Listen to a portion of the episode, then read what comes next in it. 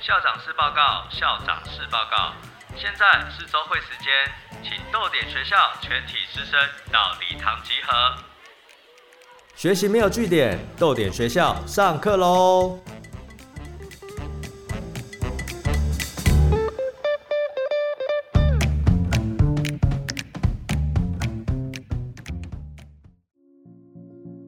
大家早安，我是逗点学校的校长陈夏明。学习没有据点，欢迎加入我们的行列。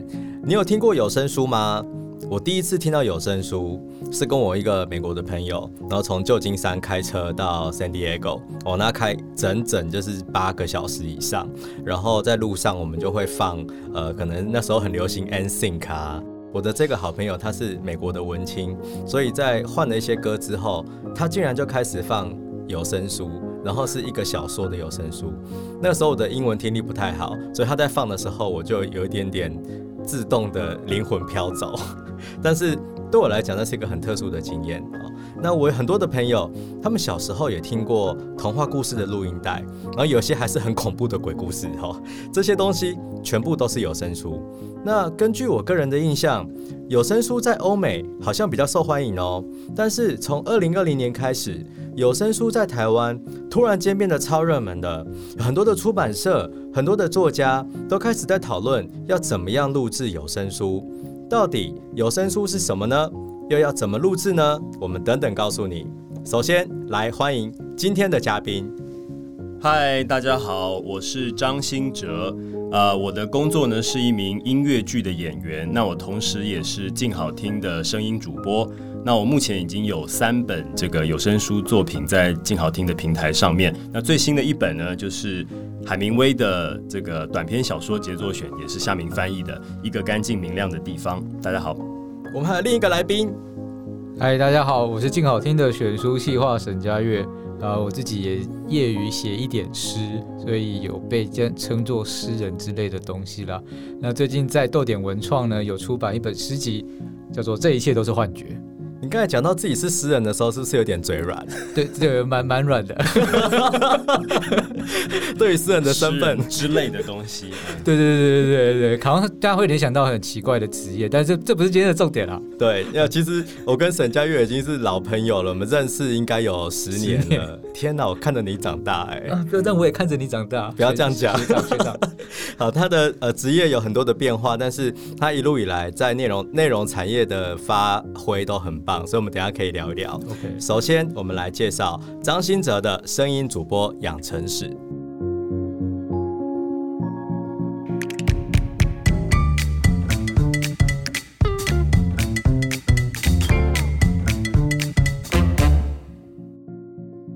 所以，新哲你是音乐剧的演员，是。然后我在查 YouTube 的时候，我发现你有唱就是 C Musical 的歌啊，对啊，对啊，对，你可以简单的介绍一下吗？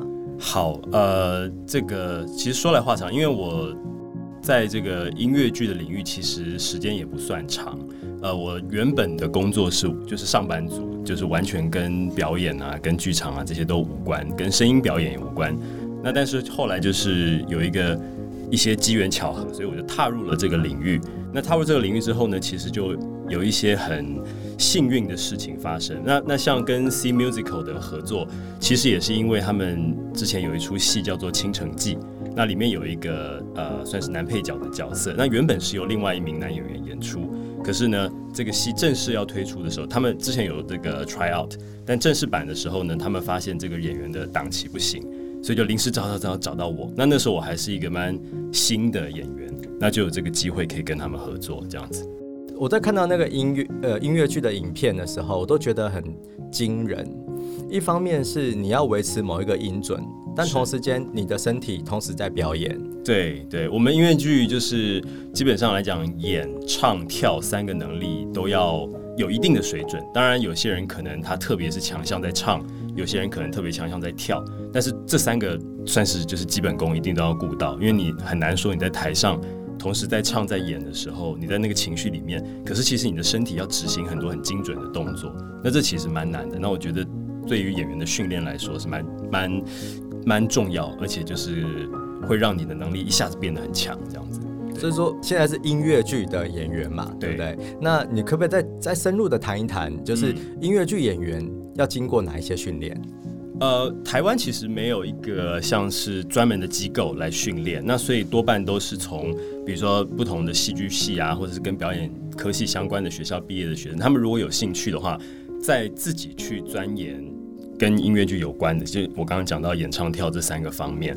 那那对于我自己来讲的话，其实我原本我大学念的是新闻，那所以就是在这种。尤其是像说话表达这方面就比较没有问题。那我自己又喜欢表演，那所以在这一块就是有点像是从兴趣变成职业。那但是对我来讲，就是比如说跳舞啊，或者是呃你要演戏，有很多的表演课程，那都是我进到这个圈子之后，再慢慢从不同的工作，还有自己去找老师上课这些东西，慢慢的 gather 起来。对，让我自己能力变得更好，这样子，这真的还蛮不简单的。因为其实你刚才提到因缘巧合，所以变成了舞台呃音乐剧的这个演员嘛，然后也开始用声音，然后开始有很多很多的作品。呀，这个因缘巧合是什么？呃，好，就是我之前我就说我是一个上班平凡的上班族，那我就是因为平常自己喜欢看电影、看看演出、看戏，那我就觉得说啊，我上班很累，我下班想要找一个调试、一个转换，所以我就去上了。那个当时绿光剧团它有表演班，那我是其实在那边正式接受到一个表演的训练。可是我一接触之后就发现啊，我真的好喜欢这个东西哦。所以后来我就呃，就前一段工作刚好我也在也离职，就想要有一个转换的时候，我的表演老师就说啊，你现在没工作了对不对？我说对。他说那要不要演戏？我说哦好。其实这样子踏进来的，对，那当然也是从很菜，然后很没有经验，慢慢慢慢去累积，对。最最菜哦，最菜比巴的时候，有没有什么深刻的印象？呃，有，就是我在台上，就是我演一个角色不重要，反正我在台上我要喝道具里的水，然后它其实是就是果汁来，好像红酒就是用葡萄汁来代替，嗯，结果就是我就是一个动作就喝水，然后一喝就呛到，但是我们音乐剧必须在台上是要有戴耳麦的，也就是说你任何的 speak 的声音。都会被传送出去，除非那个音控那边把你卡掉，要不然其实全场观众都听得到。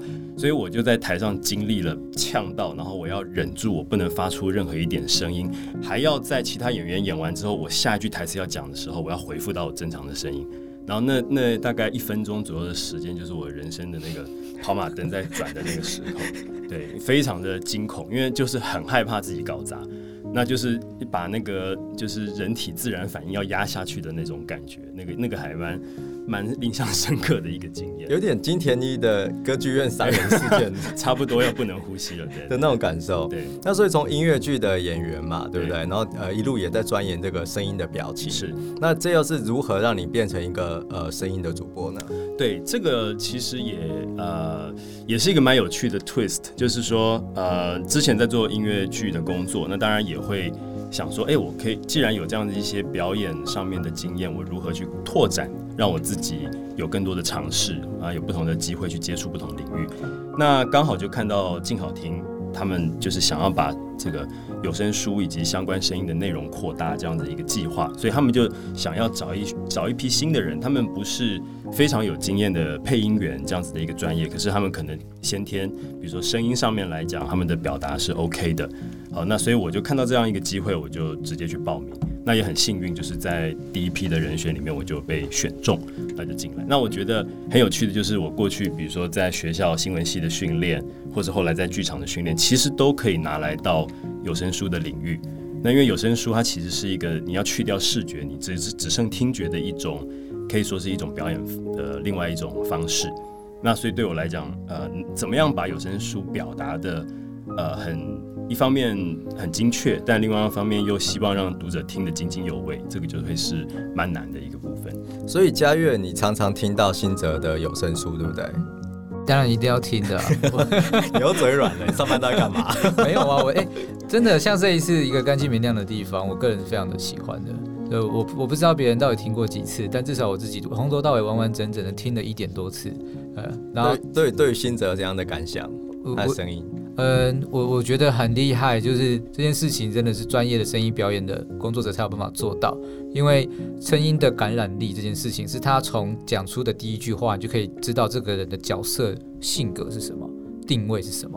我们在看文字描述的时候，通常要经过一段文字的铺陈，我们才能够想象得到说，哦，对这个人他性格怎么样，他的关系是什么，然后他的个性。可是。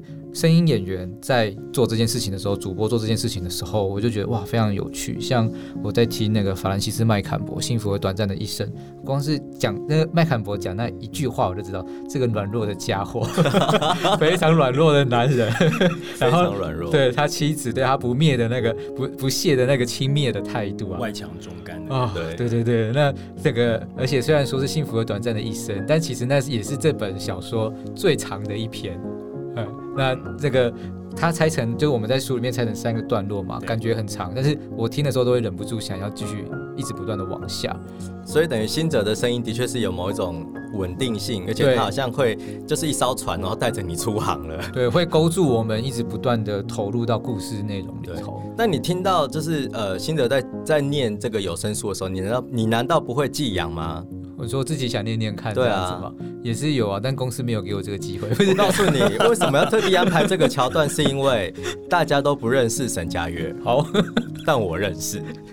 你自己的过去你应该记得吧？呃，就是是是是是，以前沈佳悦呢，就是在东华的时候，他会自己举办呃诗集赛啊，然后你会用很多的方式来诠释呃诗。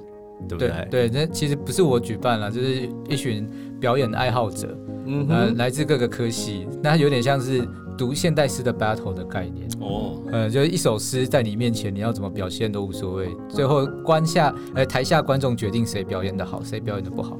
所以，我们今天就要让你回味 表演的感受。我们接下来，接下来进入一个什么都能够朗读的比赛。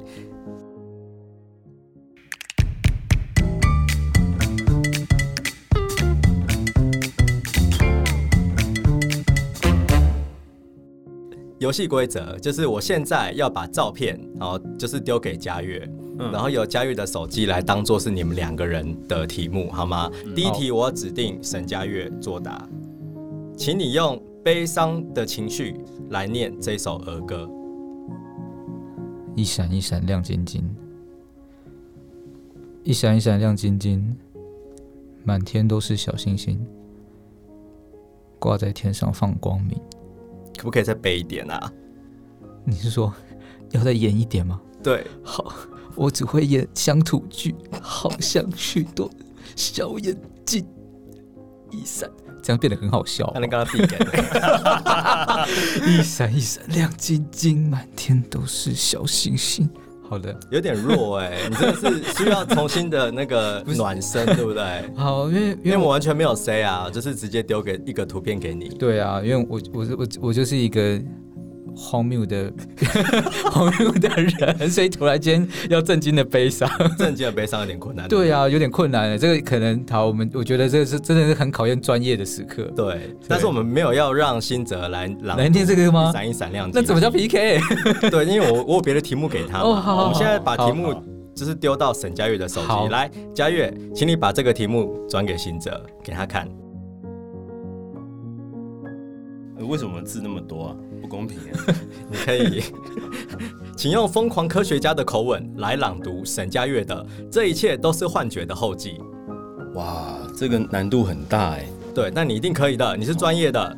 疯狂科学家，好，我试试看哦。好，看不好的话，作者不要打我。我着迷于世间万物衰败的过程，喜欢看着他们。想象他们，我沉浸其中，不是设身处地而后改变世界，更没办法提升他们的等级。他们就是无药可救的脆弱边缘，他们确实就是那样的存在着。我终于又明白了，自己从来不是改变社会的运动者，更不能够乐在其中。我享受悲喜交织的情感冲突，纵使口中说着政治与道德正确的话语，也永远不可能扮演正义使者。哎呦，好厉害哦！天啊，我都起鸡皮疙瘩了。收下我，收下我的膝盖。有没有那个佳玉有没有很开心听到自己的作品被这样演绎？有啊，蛮有趣的。会不会很像那种就是那种卡通出现的那种大魔大王？魔对对对对对，可是我对这个不就是刚刚我们主持人要的效果吗？我要，我要，对啊，好感动哦很厉害啊，很厉害啊。但是接下来是佳悦，有 立刻好期待等级往下降。好 没有没有没有这个意思，我们要认真，好不好？佳悦，好加油！好，请用马景涛的琼瑶八点档演技诠释捷运手扶梯的境遇。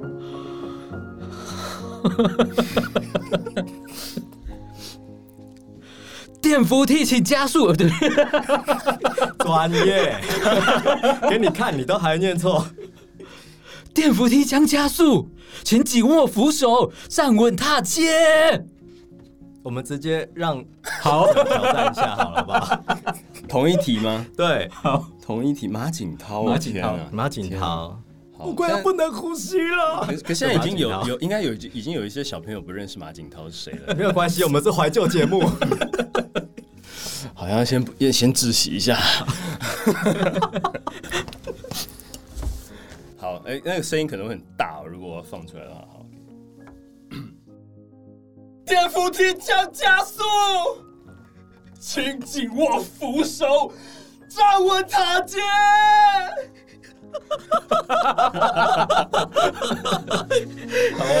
我也不能呼吸了。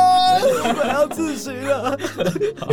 哦天啊，我真的流眼泪嘞，这真的太激烈了，我觉得我从来没有想到会得到这个效果。我们最后一个一样来，我们直接让新者来挑战最后一个，好，我我都流汗了，真的。请用生无可恋的口吻朗读捷运警语英文版。生无可恋是吧对，？Please hold the handrail and step firmly onto the escalator. Please. 有点恐怖哎， 哦，不够生无可恋是吧？还不够生无可恋，但我觉得已经是很棒了。我们刚刚在马景涛，你知道吗？对，我们这个情那绪情绪转讲不下来。像 而且我那天看到那个新闻说，有一个演员在演那个乡土剧八点档嘛，然后就是演了一个好像要俩搞，然后就是发现自己妻子跟他就偷吃，然后被抓到，然后他就是要演绎那个很愤怒的那个情况，结果后来他真的演到后来，就突然间头痛欲裂。然后人家赶快送，就是后来他就去看医生，医生说：“哎、你如果再晚一点的话，你就会小中风。”哎，天哪！所以这件事情告诉大家，就是演技也是专业，好，请大家就是要 要要能够控制自己，要能够控制自己，没错。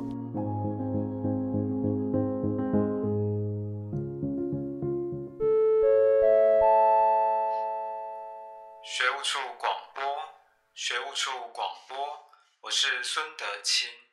上周来豆点学校演讲的时候，遗失了《白桐夜歌》这本书，请识货的同学帮我送到学务处好吗？谢谢。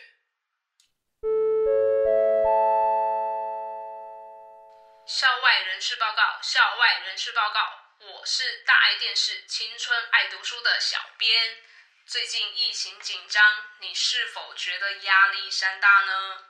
我们和独立出版联盟、读墨电子书共同举办了宅家阅读活动，邀请到各家出版社的编辑们现身说书。现在来青春爱读书的 FB 留言，还有机会抽到零接触的电子书哦。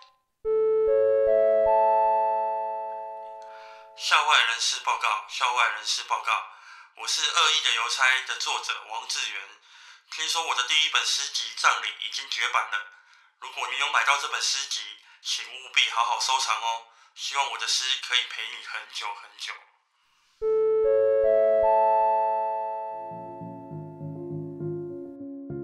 那我们现在就来聊一聊有声书是怎么做出来的。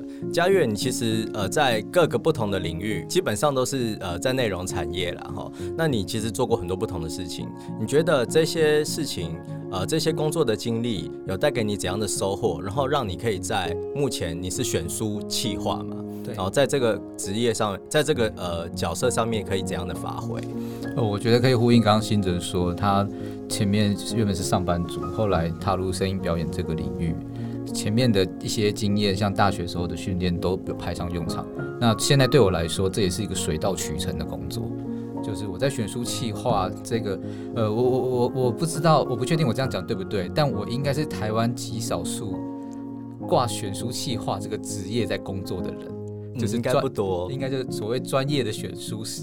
对，其实这个也是我第一次看到，真的哈选书企划。对，这个这这有点像是呃，我我们静好听为了要来做有声书，特地开辟出来的一个职业，呃，但这个职业其实是蛮重要的。我我我觉得也要说明一下，就说并不是我决定说我的书是什么，而是我我们有点像是一个市场的一个试探调查的角角色，呃，那当然还是要经过呃，就是公司同仁大家的讨论，然后分析，包括市场上适合推出什么样的产品来制作，那当然，我本身也要对这个市场有一定程度的了解，所以像刚刚夏明讲的，我前面做过蛮多的工作，大体来说都是内容产业的一部分。比如说我做过出版业，那我在出版业主要是做行销，可是我在做出版业之前呢，我是在呃文化馆所做馆所的企划。那同时，呃，跟夏明认识的时候，我们是在那时候在做自费出版嗯，的编辑，呃，也就是说，我其实一直在内容上面做，不论是编辑或者是行销，还有第一线接触消费者市场上面，甚至我做过一阵子的网站。那这个网站是专门做呃文字内容，而且是做用集资订阅的方式来支持本土的创作者。那我是负责做市呃市场的开发，还有作者的洽谈，所以我一直很想要去搭建起一个桥梁，就是我们都知道文字内容可以变成书，书可以换成钱，它才来支持整个产业滚动。但是支持整整个产业滚动，只有这一种方法吗？有没有其他的可能性？比如说像线上内容的订阅，或者是译文活动、付费活动、讲座的推广，甚至到现在，我从这本书再来做有声书，呃，我这些几乎都走过一轮，大概除了电子书没走过之外，对。其他可以换成钱的走都大概都走过一轮。有没有觉得嗯走过一轮非常坎坷？我我我我觉得累累的时候，当然是觉得啊，好想喝一杯啊。但是我还蛮开心，是我能够有这个机会一直在第一线，因为在前线看到产业滚动的状态，非常的有成就感。呃，那也因为这样子的经验，所以我我大概了解说，现在比如说台湾我们有哪些本土的出版社，然后有哪些作者，这样什么样他们写的书，他们的风格，哪些东西适合声音来表演。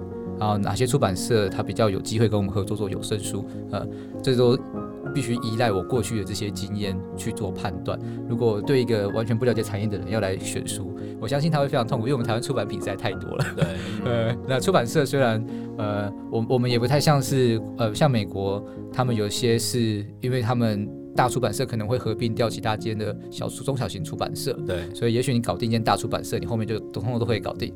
但在台湾是完全的中小企业，是，每一间出版社的独立性都是非常的强的，那状况也都不太一样，所以真的要很了解整个产业运作的状态，我们才有办法在资源也很有限的时候，赶快找到很棒的产品。好，那既然讲到很棒的产品的话，请告诉我们，就是身为一个选书的企划，嗯什么样的作品会让你就是优先想要选择？哦，好，我觉得这第一时间当然跟呃，比如说我们公司想要走的路线是很有关系的，因为毕竟今天我是在静好听工作，所以静好听的价值选选择是对我来讲是很重要的依据。但这个选择当然对我来讲，我我也不能昧着良心，我也是 我也是很认同的，我才有办法继续做这份工作嘛。对啊呃，那呃，我们其实是有个愿景啦，就是台湾的出版样貌会非常的多元，所以我们希望可以挑选的是我们这些书是可以呈现台湾不同的出版样貌。呃，也因此，可能很多人一开始认为有声书好像只能读小说、读故事，其实并不见得。台湾有很多很精彩的文史的工作者，然后采访者、写作者，那他们都写了非常多有意思的作品。那这些东西，他们不见得是以小说的形式，可能是一些乍看比较严肃的调查啊、然后也有可能是以短文的形式出现。其实他们通通都可以做成有声书，呃，只要我想我们的选书可以呈现出台湾出版多元的样貌，让大家更关注这些议题的话，它都是可以尝试的方向。我觉得这件事蛮好，因为我在做功课的时候也有看你们的网站，然后我就发现到说，呃，真的是大大小小的出版社都有，没错小的话就是我最小，因为我就一个人嘛，一个人对但大的话也是很大的，是是而且是题材也很多元，就除了说，呃，可能像新哲朗读了这个，嗯。呃，一个干净明亮的地方，海明威的这个经典小说，对。但同时间，像陈昌远他也有去朗读他自己的诗作《工作记事》，没错，对，所以等于其实呃，就样貌来看的话是非常的广。然后我觉得呃，可以看得出来，就是说静好听，他的确想要呈现出这样的多元。但问题来了，就是呃，有声书我常常听到一个刻板印象。啊，就准备好一个麦克风啊，请作者过来啊，朗读自己的作品，或者是说他在演讲的时候，你拿麦克风去录嘛，啊，这样子不就有一个档案啊，你上传上去不就是有声书了吗？真的是这样吗？嗯，对，很多很很多人的想象就是把它录起来就变有声了。啊，甚至也有那种想法是，哎，今天作者演讲完回来，把他的东西就变成有声书了。真的，我也听过。对，所以呃，你就可以知道，大家对这个东西一开始的想象可能蛮薄弱的，但事实上，这个并不是我我认为这并不是从使用者的角度去思考的。就假如说你今天是有收听习惯的人，你会发现耳朵是非常敏感。嗯，如果你今天听到一个收音状况不好的东西的时候啊，一定会很痛苦，不太想要再继续往下听。对，所以你你如果是有这样子选择的过程，那当然我们录制有很多事情，没没嘎嘎的东西要小心，要避免。尤其是呃，现在大家并不是没有东西可以听，现在大家可以听的东西太多了。太多了。那你要那么简简单单、很粗糙的就把人家演讲的东西弄下来变有声书吗？那这个东西真的会有人听吗？这是一个很大的问号，我觉得也是很不可能的事情。对，对，这也是为什么像我们很幸运，就是可以让新者来诠释一个干净明亮的地方这样的作品。那他当然表现也非常的精湛，我我也非常喜欢他的诠释。那我们看到这样的完整的作品，才能够称上我们所谓的一个合格的有声书。对就像一本书，它一定是经过编辑过的。这个夏明也是一定也很有经验嘛，没有被好好编辑对待的书，如果只是从网络上文章抓下来给你一大包，这个可东西可以叫做书吗？哎、我真的还做过有人真的就是用这种摸鱼的方式来做书，哎，嗯，然后而且是外国的，反正这很可怕。这个这个我不能公开讲，我们等一下私底下可以聊。但是我想回到刚才嘉悦讲那个重点，就是说，呃，有声书其实有点像是一个内容的再制嘛。对，哦，等于是我们把纸本书的内容再重新转化成声音，但这件事情我们乍听之下是很合理的，好像就是把它朗读出来，嗯但实际上应该没这么简单吧？新哲，你在、呃实际上在录制呃有声书的时候，当你拿到纸本，你的优先的考量是什么？然后你会遇到怎么样需要调整的地方吗？呃，其实就是拿到书稿的第一件事情，当然就是要全部再看过一次。那那事实上，我自己的准备工作蛮土法炼钢的，就是如果我今天要对着麦克风把这本书从头到尾念一遍，我自己的准备工作就是要自己先念一遍。当然，我可能不会真的念出来，但是我在心里面一定要整个念出来一遍。那这个原因的呃做这件事情的目的呢，其实是第一个，我要让我自己知道我在念过去的时候，自己心里面有什么感觉。那这种处理方式其实有一点像演员在处理剧本对，啊。当我在看到我的对白的时候，我会有什么样的想法？那我会有什么呃心里面的感觉？而这些东西它都是有机的，它其实并不是单纯就是字把它念出来而已。那当然，另外一个还有一个是比较技术层面的，就是说，呃，我必须要在念过去的时候确认听到的人听得懂我在说什么，因为其实有很多文字的东西，当我们看过去，我们没有问题，可是，在听的时候，它却会产生障碍。比如说，呃，同音字它可能有不同的意义啊、或者是说这句话它可能在写的时候，它的语义它就不一定那么的明白。比如说主词啊、或者代名词不清楚。那像这种时候，其实就会变成是声音主播本身跟呃编辑这边要去做一个沟通，看怎么样把这样子的稿件真的能够变成是我听过去。啊、尤其是你在听有人说的时候，你不会一直倒带，它过去就是过去了。当你过去的时候，在听者的脑袋里面产生一个问号的时候，他就会听不下去接下来的内容。所以我希望我自己可以做到的是，当我念过去的时候，所有听众都可以一听了然，就知道呃我要讲什么，然后他们可以得到里面的内容。那我有一个私人的问题，就是你觉得海明威一个干净明亮的地方翻译的怎么样？我我呃我我要说一件事情，呃，这这不是正面回答，就是我要说一件事情。这本书我呃可以说是我目前呃录过的有声书里面，我自己觉得我最用心在在准备的一本，并不是因为翻译的问题，而是说因为海明威他的笔触，他的他的笔法其实也非常的简洁。呃，简洁又有力，那这就很会很麻烦，因为我必须我不能够破坏原本的结构，但是我不能加太多加有天醋进去，但是我一样要呈现那个力道，或者是他的他想要呈现的东西，所以我会觉得出于这本书有很多很技巧性的东西，或者是跟表演相关的东西，是我在录制这本书的时候放进去的。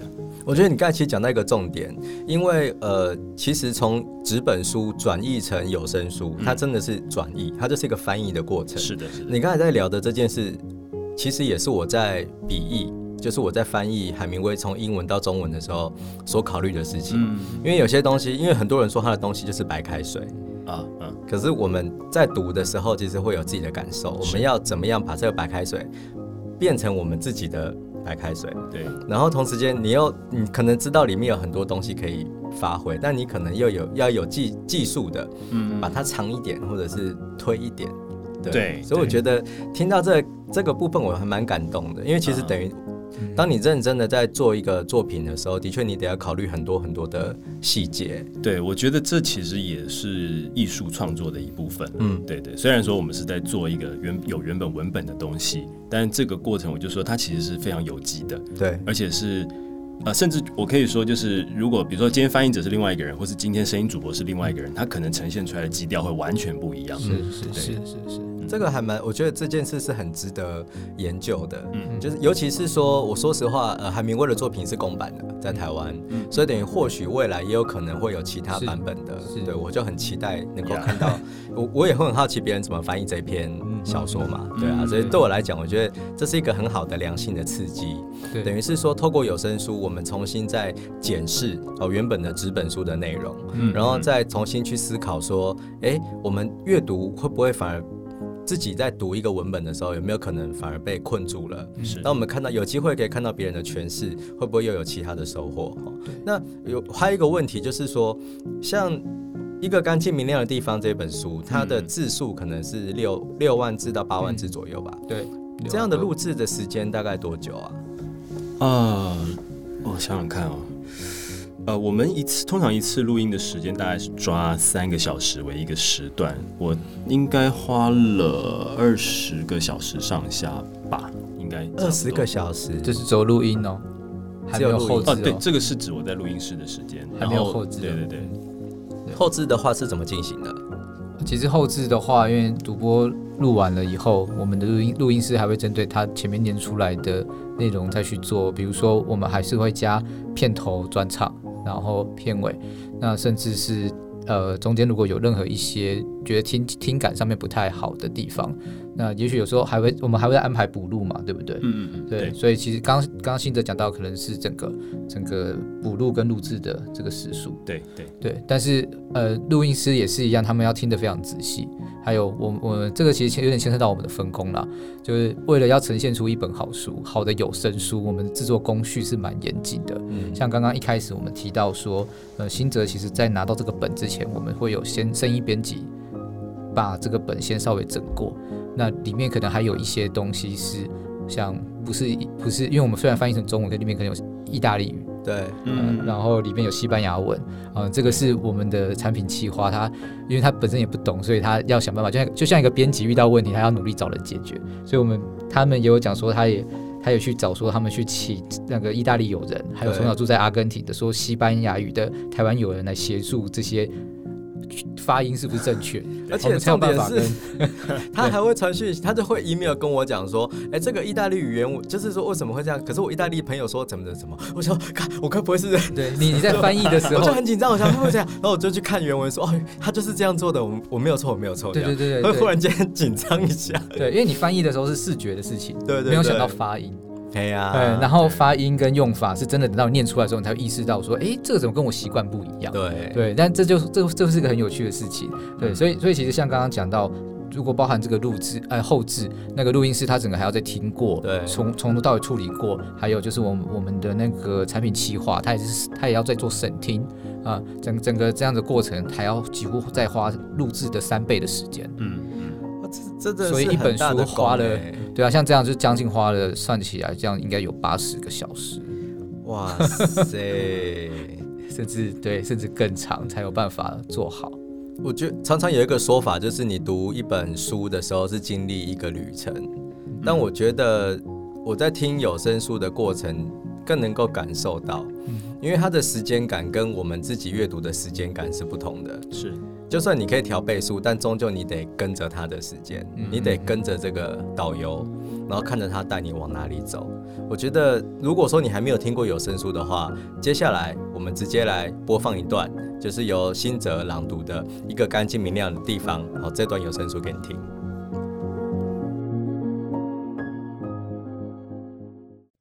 一只猫，雨中的猫。女侍者笑了。没错，在桌子底下。然后又说：“哦，我想要它，我好想要一只猫咪。”当他说起英文，女侍者绷着脸。来吧，Signora，我们进去吧，你会淋湿的。她说。也是，美国女孩说。他们沿着历史小径回去，走进门，女侍者留在外头收伞。美国女孩经过办公室，旅馆主人自座位对她鞠躬。女孩心里兴起一股既微小又紧束的感觉。旅馆主人让她显得十分渺小。同时又觉得自己非常重要。那么一瞬间，他几乎以为自己至高无上。他走上楼，打开房门，乔治还在床上读书。抓到猫了吗？他问道，同时把书放下。跑掉了，不知道会跑去哪儿。他说，一边暂停阅读，让眼睛休息。刚才听完了新泽的有声书的版本，我想大家应该对于海明威的作品有更深一层的认识。这个认识不一定是理解上的，更可能是感性上的。那我觉得有些时候我们在阅读文本的时候，我们真的眼睛是绕着这个字，可是当它是用别的方式，例如声音，好，然后我们用耳朵这样的感官去接受它的时候，好像真的可以重新体会。一个经典的文本，不同的滋味哈。那像现在静好听，呃，其实陆续都有跟很多出版社合作嘛。然后呃，接下来静好听有怎样的愿景呢？呃，我们当然还是希望像刚刚讲的，我们可以呈现台湾出版多元的一个样貌。那再来是，也在制作上面，我们很希望可以突破一个限制，就是。大家现在看到的有声书，大部分都是纸本书出版一段时间之后才推出来的。但稍微对出版市场有一点认识的朋友们都知道，一本书它的生命周期啊、呃，在新书最黄金的时段，可能是出版的这一两个月内。以前讲三个月啦，但我现在觉得讲一个月都有时候都太长了。其实是两个礼拜，对，差不多，对，越来越短了。那如果我们有声书可以有办法做到跟纸本书同步。一起宣传，让这个就像现在其实纸电同步了嘛，嗯，电子书、纸本书是同步的，有声书可不可以？我们可不可以及早做规划？那有声书它呈现出来的样貌，事实上会是不大一样的一个方式。对，嗯，可是它就会让使用者，比如说以我自己的使用习惯来讲好了，我现在因为因为我每天通勤，我家住安坑，然后我们公司在内湖。然后我是坐公车转捷运转公车走路再去上班，哦，这个历程呢，过去一趟是一个半小时，好久、哦，所以来回我有三个小时的时间，这是非常适合拿来阅读的一个时间。单程是一个半小时，单程是一个半小时。天哪，所以你一天的话就是可以，哇，很远呢。对对对，所以我我觉得我的使用习，我的我我自己的使用情境还蛮有 自己自己觉得还蛮有意思的。比如说我在走路的时候，等公车的时候，公车转捷运的时候，那时候我是我是听有声书。然后我在捷运上的时候，我是看我要看的纸本书。对，嗯，那在在这样的历程底下呢，比如说像刚刚我讲到说我在听一个干净明亮的地方的时候，我就会不断的回想到，因为其实这本书我之前看过了，然后我在听的时候，我我脑袋又重新回到了某些场景，哎，这个故事其实跟我当初印象又不太一样，嗯。嗯，然后我我就在思考，像我我们有我有朋友回馈说，哎，他用看的看不太下海明威的文字，可是他用听的觉得很有意思，他能够进去那个情境了，啊、那所以会不会有人真的可以从有声书开始重新去认识这个文本，甚至对这个故事、对这个作家重新感到兴趣？假如说他先听了有声书，或者有声书真的是很适合像我刚刚讲的这种零碎的时间，对，你你你只有耳朵能用，其他东西不能用的时间很多啊。对，运动的时候，我我打扫家里的时候也是啊，我我我在跑步的时候也是，啊，然后搭车的时间也是。光是这样子，好，你现在听到了有声书了，你也知道这本书现在在出版市场上了，会不会有兴趣把这本书拿回来看？我我认为这事实上都是邀请读者进入作品的一个很好的机会。那我希望，也许接下来我们有可能同时呈现台湾很多元的出版样貌，也可以再拉近一点这个生命周期的时间。对，但是最重要的就是，我们希望可以敞开敞开这个邀请读者进入阅读的大门，不论你是用眼睛看还是用耳朵听，这都是我们想要做到的。但你要敞开大门的话，你必须告诉大家怎么走。对，所以说，假设现在有听众他听到了就是今天的节目，他觉得哇，我真的想要来听一下新哲的作品。是好，那这样的话，他要怎么样来进入静好听呢？欢迎大家下载静好听的 APP。有 A P P，对我们有声书的 APP，现在就是在我们节目里在在我们的 APP 里面，只要用畅听的方案，基本上都可以听得到。对，那这一本一个干净明亮的地方，还有刚刚提到的呃陈昌远的工作记事诗集，诗集的有声书，目前应该我们是唯一全台唯一特地去推诗集，而且是由诗人亲自朗读的。对，也是我我自己认为是读的非常非常的好，毕竟自己的作品，虽然我刚刚的表现不怎么样了，但是 天啊，我该不会在你的心里面烙印下一些伤痕吧？不会不会不会，希望公司给我这个机会读我自己的诗，哎 不要，这可以请那种植栽嘛？植栽的补偿嘛？对来上一个节目立刻植栽这样。好，那新泽的话，你目前录了三本书嘛，对不对？对对。然后其中有一本是四大公园地下社会。是的，然后呢，我跟他作者是好朋友。啊。啊。丰毅，我就我就跟丰毅说，哎、我要采访那个你们录你的有声书的那个呃声音主播、哎。是，他说他真的吗？他说他真的很喜欢你的表演的方式，嗯。然后他尤其是角色的切换，啊，对，因为他那本书大概有三十多个讲话的角色，对。所以所以都要做出一点区别，要不然会有容易混淆。对。对对对，我非常的佩服，我觉得就是四大公园地下社会也是一个很很好进入的一个作品。嗯，对很好看。那新哲身为一个声音主播嘛，对不对？嗯那其实我相信你平常应该有很多的阅读的机会。嗯假设有什么呃，不管说今天是这是静好听，不管怎么样哦，你可以自己决定 你想朗读谁的作品，演绎谁的作品，或者是把它开发成独角戏。哇，这个问题还蛮，呃，应应该是说，其实我我我现在因为跟静好听的合作就很稳固，那我其实都蛮想要被他们 surprise 的，也就是说，我很我很很好奇，就是说他们接下来会拿什么东西来给我录，因为他们一定也会先做过他们的判断，觉得什么东西适合我，但是我就一直很期待他们可以给我一些新的方向、新的刺激，因为我觉得接触到不同的书，呃，像我有录呃海明威，然后有刚刚提到这个十大公园地下社会，那其实我也有录一些是跟呃，比如说跟亲子教养、跟心理有关的书籍。那那我是我的就会觉得学长甘耀明的书，哎，是的，是的，是的，书名叫做呃，有一本就是那个萨提尔守护之心，对。那目前还在进行另外一本，也是李崇建跟甘耀明两位老师的书。那我就会觉得，在这些不同的作品之间去转换，对我来自己来讲，就会有很多的启发跟刺激。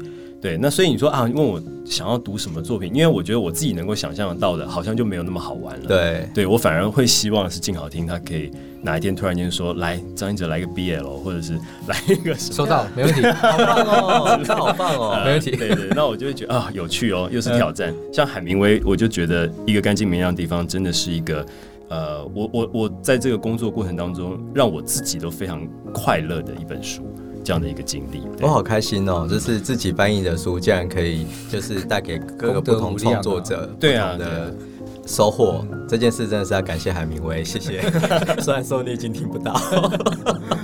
听到现在，我们应该比较清楚有声书的轮廓到底是什么。那我说实话，自己都会很想要成为声音主播，因为感觉非常的好玩。那当然期待就是静好听未来可以推出更多更多好听的有声书。感谢你的收听，当然也感谢嘉悦跟新哲的分享。欢迎你上豆点文创结社的粉砖 IG 留言，告诉我们你今天呃听完这个节目的想法。我是陈夏明，学习没有据点，欢迎加入我们的行列。拜拜，拜拜。